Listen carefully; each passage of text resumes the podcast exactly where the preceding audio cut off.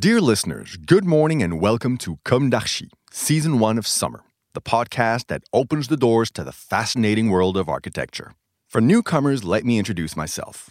I'm the spokesperson of Anne Charlotte Despont, PhD in History of Architecture, published author, head of a communication and development agency based in Paris, France, dedicated to architecture. Let's meet every week to discuss culture and architecture with specialists and learn how to look at projects through a context and diversity lens. To offer you the best content, Philippe Henry, sound engineer, is at the technical helm of the podcast.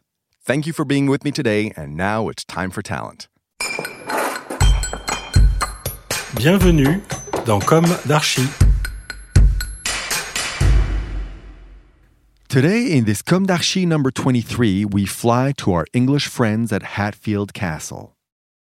Located north of London, in large park, the Great Park, near the town of Hatfield in Hertfordshire, England, this Jacobean house was built between 1607 and 1611 by Robert Cecil, 1st Earl of Salisbury and Chief Minister to King James I of England, and has remained to this day the home of the Cecil family, Earls of Salisbury.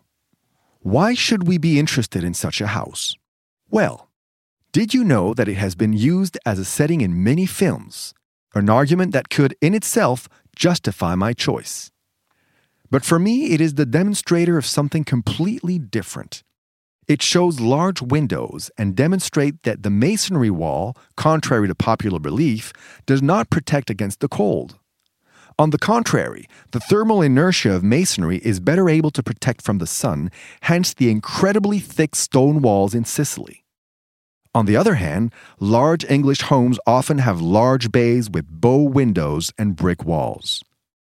English builders understood that architecture with less thermal inertia was faster to heat up. The main architect of the house was Robert Lyminge, but Simon Basil, the surveyor of the king's works, and Inigo Jones also contributed to the design.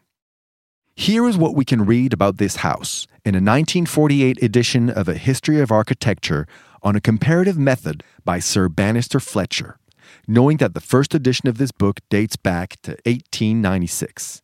Amazing. The Hatfield House stands preeminent amongst many noble piles of this period in displaying the special characteristics and elaboration of treatment considered suitable for the country mansion of a noble man.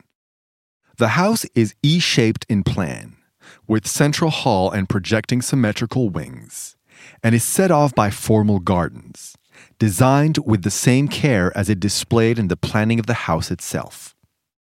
The entrance front long, is of daringly plain brickwork, with stone mullioned windows relieved by a projecting central entrance. While the bay windows of the wings are taken up as small lateral towers, and the building is finished by a flat roof and balustrade and dominated by a central clock turret.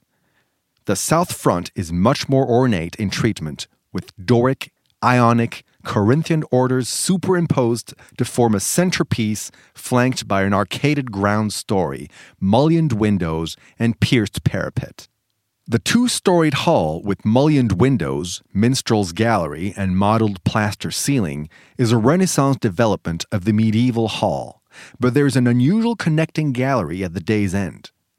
The long gallery, chapel, grand staircase, and suites of private rooms all contribute to the completeness of this Jacobean mansion and do honor to its architect Robert Lyminge, who also designed Blickling Hall. Do you know what the Jacobean architecture is? It is the name given to the second phase of Renaissance architecture in England, succeeding the Elizabethan model. It is named after James I, King of England from 1603 to 1625. And finally, what films was the beautiful house used as a set for? Oh, they are so numerous that we will not mention them all. Among the most famous, Greystoke, The Legend of Tarzan, Batman, Tomb Raider, Elizabeth the Golden Age, Pride and Prejudice, The Favorite. This architecture of English style splendor seduces. It still promises to astonish us, and so much the better. RV next week for the return of our usual formats and the launch of season two of Comme with the interview of a very nice agency.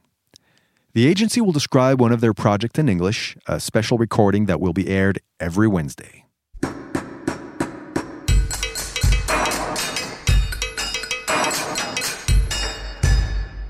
Thank you for listening. Don't forget to tune in to our previous content on Instagram at Comme Podcast. If you like it, make sure to promote the podcast by giving it five stars on Apple Podcast and adding a comment, or on any of your favorite podcast platforms.